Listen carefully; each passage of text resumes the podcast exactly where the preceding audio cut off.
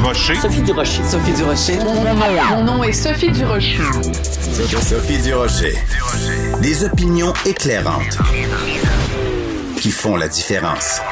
Cube Radio. Bonjour tout le monde, bon vendredi. Écoutez, vous savez, pendant toute l'année, je vous ai parlé régulièrement euh, des causes d'agression sexuelle, euh, du système de justice. Est-ce qu'il est parfait? Non. Est-ce qu'il fonctionne? Oui, dans la plupart des cas. Et on en a eu un bel exemple quand même hier. Euh, une victime d'un ex-ambulancier d'urgence santé. donc, elle a été agressée sexuellement et le procès a eu lieu de cet individu, Sylvain de il a été euh, condamné à 11 mois de prison hier et euh, la victime qui s'appelle Zoé, en fait c'est un nom euh, fictif, elle a dit il faut dénoncer, dénoncer vraiment beaucoup. C'est en dénonçant que les agresseurs vont finir par se décourager. Ça va créer une dissuasion chez l'agresseur. Il faut dénoncer le plus possible. C'est pour ça que je tenais à le faire. C'est important chaque fois qu'une victime prend la parole sur la place publique pour parler de l'importance d'une dénonciation. Ça renforce la confiance dans le système de justice qui est imparfait, mais qui fonctionne quand il y a des euh, prédateurs comme ça qui se retrouvent en prison derrière les barreaux pendant plusieurs mois. Donc quand j'ai vu le courage de cette victime, j'ai lancé un admiratif. Ben voyons donc. De la culture aux affaires publiques. Vous écoutez Sophie Durocher. Cube Radio.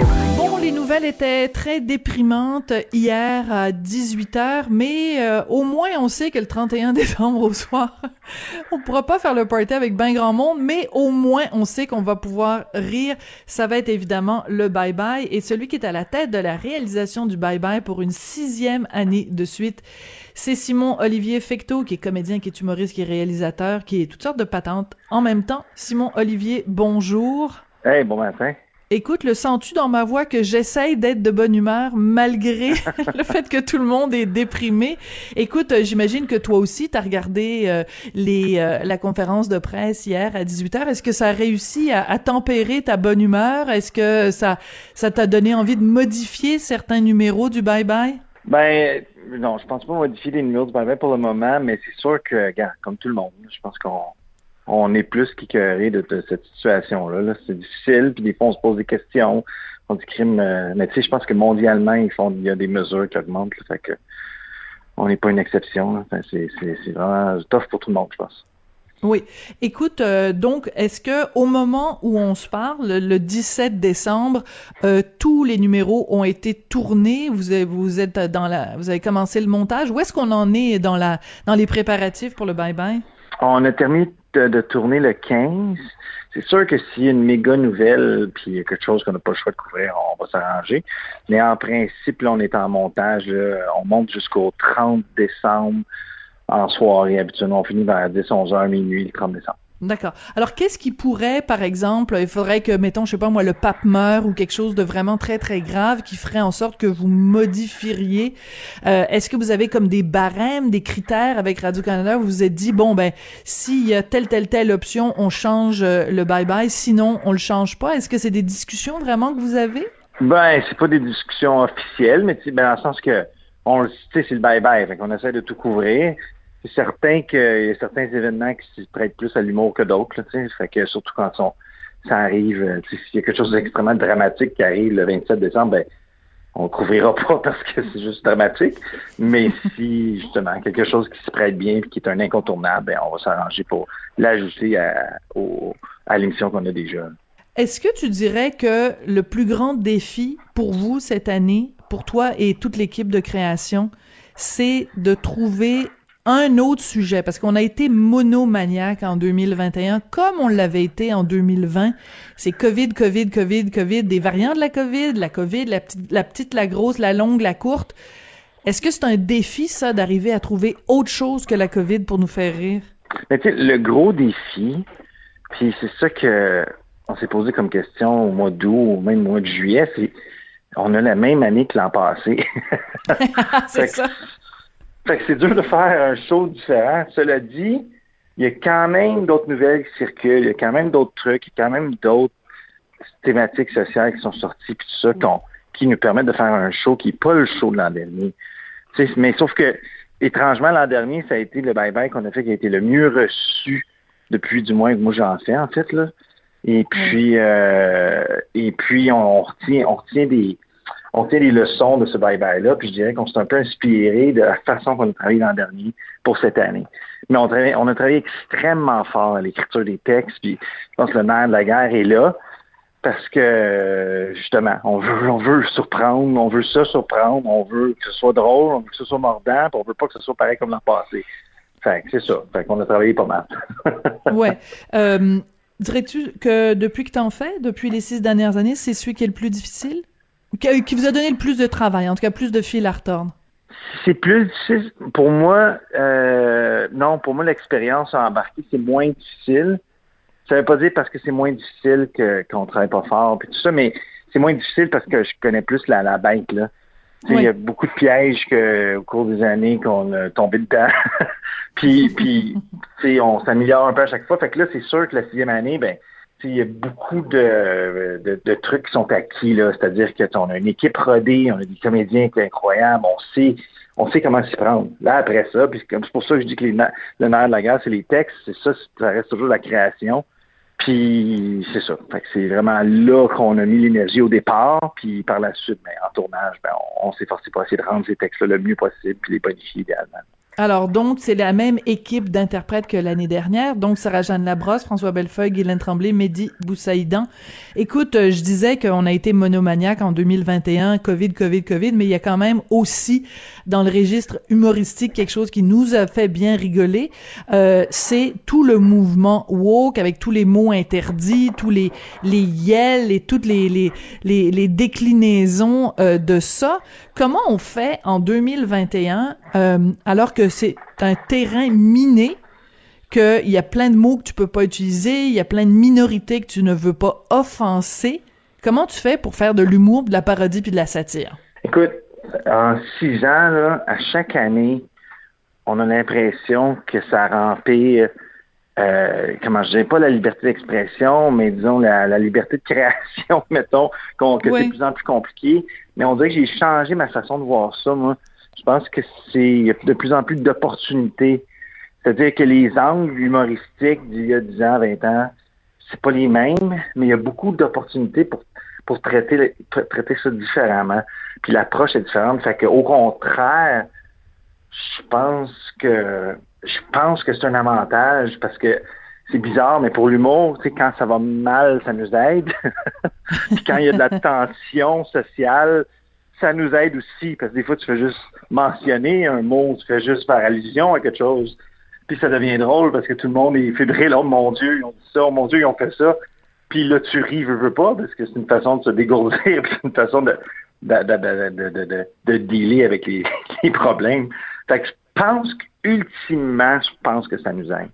Ah, ça, c'est intéressant. Ça veut dire aussi peut-être que, euh, vu que parfois la situation, elle, elle, est absurde sans même vouloir être absurde, t'as juste à tendre un miroir à cette situation-là, puis tout le monde part à rire parce que il y a des situations quand même qui ont juste pas d'allure, là. Ah, tout, tout, à fait. Euh, tout à fait. Puis, puis tu sais, on essaie, moi, je sais qu'on a commencé à faire le bye moi, je voulais qu'on soit pas politique, mais qu'on fasse, qu'on fasse à gauche et à droite, qu'il n'y ait pas de gagnant au final. Puis plus ça va, plus je me sens apolitique, c'est-à-dire que je sais plus prendre un bord ou de l'autre, je veux juste trouver le bon angle pour tel sujet, le bon angle pour tel sujet. Puis en arrière de ça, ce que j'essaie ou ce qu'on essaie tous de faire, c'est que ce soit la raison ou le gros bon sens ou de ne pas être trop influencé par les courants du moment, de ne pas être trop biaisé. Mais la raison, ben c'est ça. C'est quoi la raison? Ben c'est là ça que toute l'art est là, je pense, là, c'est-à-dire comment approcher chaque sujet. Mais il ne faut pas qu'il y ait une ligne directrice euh, idéologique. C'est vraiment que ce soit juste le fun pour tout le monde, puis tout le monde y trouve son compte.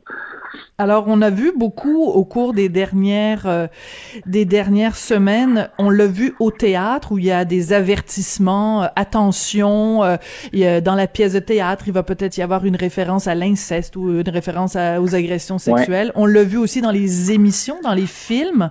il y avait tout un article dans Le Devoir récemment parce que quand on a montré Crazy, quand on a montré La cage aux folles, qui est un vieux film des années 70, il y a un avertissement avant qui dit attention on préfère vous prévenir que euh, ce, ce, film fait référence à des choses d'une culture qui est dépassée. Euh, oui. Est-ce que on va avoir besoin d'un avertissement avant le bye-bye cette année? Une bonne question. Je pense pas. Je pense pas. Je pense que je pense qu'on est correct. Je pense qu'on est correct de ce côté-là. Cela dit, par rapport à ces avertissements-là, j'aime beaucoup mieux qu'il y ait ces avertissements-là que ce soit tout simplement censuré. Fait au, au moins, c'est comme euh, une meilleure solution là, que, regarde, on mettra, on, au moins on va le faire jouer le film pareil, puis puis il y aura un avertissement au début. Après, c'est bon, c'est débattable à quel point ces avertissements-là sont sont bénéfiques au final, je sais pas, là. Ça, j'ai compliqué, là. Mm. Mais euh, je pense que pour le bye-bye, on devrait on devrait être correct. Puis ben, on va le savoir le 1er janvier si on aurait dû mettre un avertissement. oui, c'est ça. Vous allez euh, vous faire lancer des tomates ou vous faire lancer des fleurs. Écoute, comment on fait justement? Parce que euh, euh, en 2021, les gens ont été quand même très partagés. Il y a eu beaucoup de tensions même à l'intérieur parfois de certaines familles. Puis on va le voir aussi pendant les parties de Noël parce que le gouvernement nous dit bon ben vous devez recevoir que des gens qui sont doublement vaccinés. Fait que mon oncle Gérard, si lui il veut pas se faire vacciner, comment tu fais? Donc comment vous allez faire vous pour faire quelque chose qui soit à la fois puis en même temps, ben c'est sûr que vous allez vouloir euh, peut-être rire des non vaccinés ou, rire des, peut-être rire des gens qui s'en sont pris aux non vaccinés. Comment vous allez faire pour faire en sorte que mettons une famille écoute le bye bye puis que tout le monde dans la famille trouve ça drôle?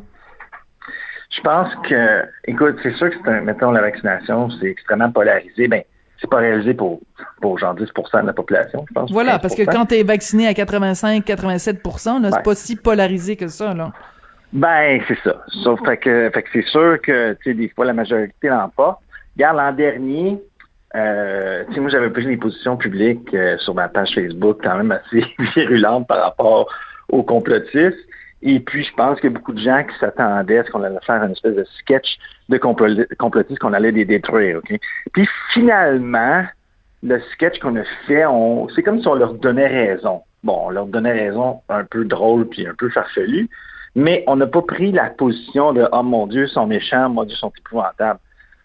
Fait que, fait que je pense qu'il y a toujours moyen de s'amuser avec les, justement, c'est trouver le bon angle pour parler de telles nouvelles, puis comment surprendre les gens, puis se surprendre nous-mêmes.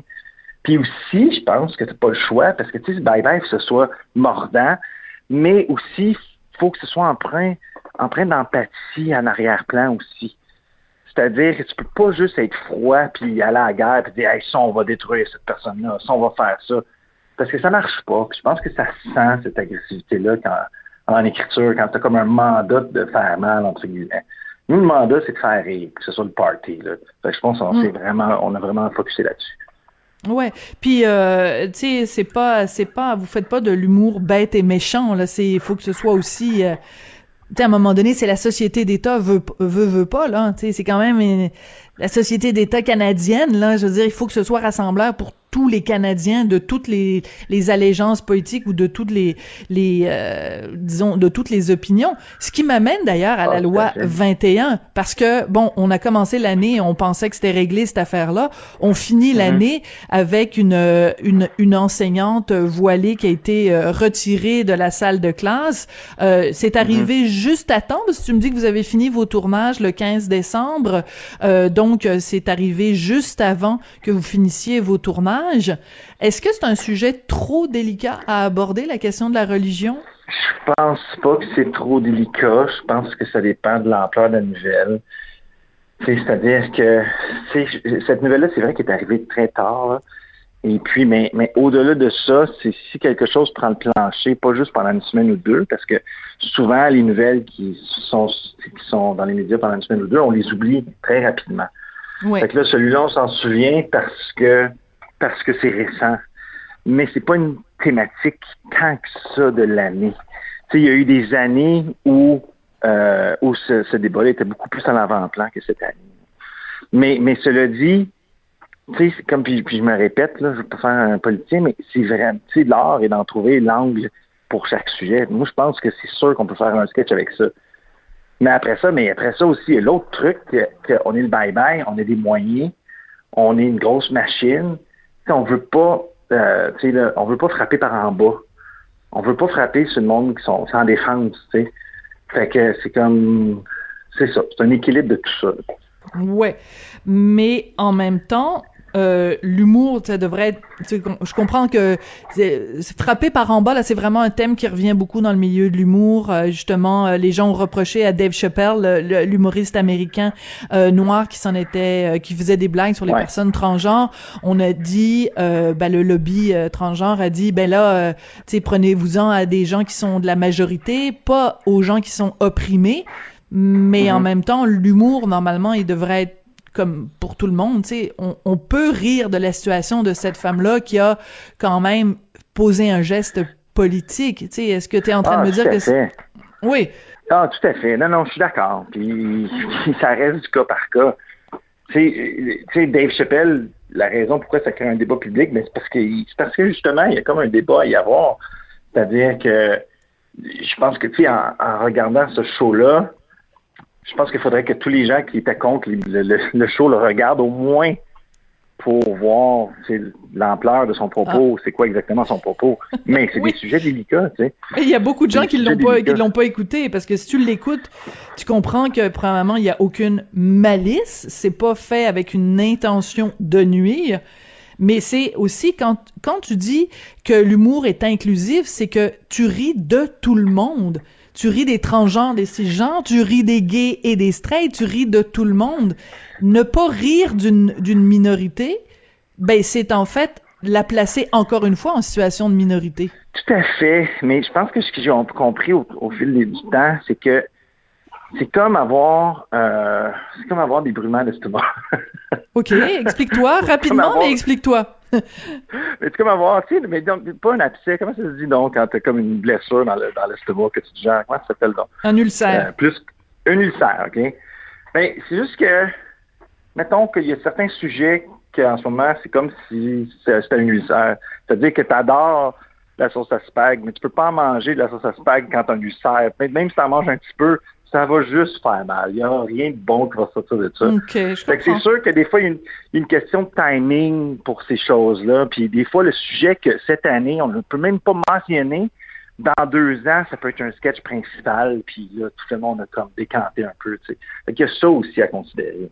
Ouais. Écoute, euh, j'apprécie beaucoup que tu aies pris le temps parce que je sais que tu dois être en plein montage et tout ça. Donc, euh, j'apprécie que pour les auditeurs de Cube, que tu aies pris le temps. En fait, les auditeurs, les auditrices et euh, les personnes non binaires qui nous écoutent, parce que tu sais, il faut faire attention maintenant. Donc, merci beaucoup d'avoir pris le temps, Simon Olivier Fecto. et ben écoute, on va regarder ça le 31 décembre. Ben, J'ai-tu le temps d'ajouter un truc? Ben, t'as toujours le temps. Vas-y.